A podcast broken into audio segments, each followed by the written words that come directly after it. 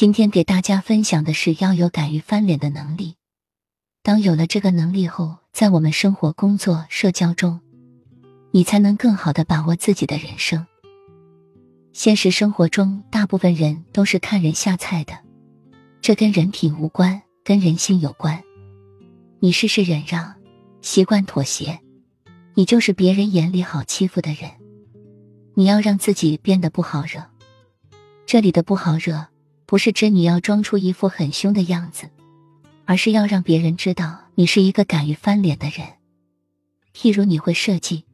你的朋友或亲戚想让你免费帮他设计一个 logo，当你不想做时，你要会及时拒绝。即便你平时看起来很亲和，但在原则性问题上也是当怼即怼，不留情面。当别人想要突破你界限去伤害你时，就会首先考虑到跟你起冲突后的代价而放弃。如果你总是息事宁人，也不敢轻易跟别人起冲突。别人欺负你是没什么顾虑的。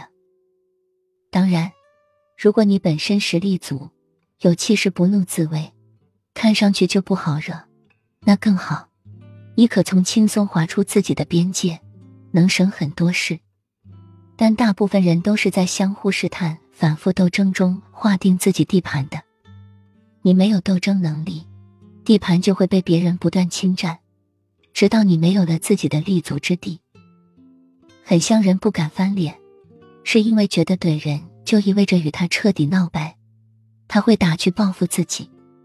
这有点像胆小鬼游戏，是你太看得起自己的伤害能力了，也太看不起别人的承受能力了，想太多了，你就是胆小鬼。其实，别管是怒发冲冠的怼，还是面无表情的回击，只要当你敢于表达自己的不满时。就会发现事情没你想的那么严重。你吵了，反倒会赢得别人的尊重和认可。如果有人因此跟你断交，那他也不值得交，大胆舍弃就好，就当是给你关系瘦身了。重点是怼完后，你会找到做自己的感觉，太爽了。有过几次这种体验后，你下次再遇到不知道分寸的人，就不会轻易犯怂了。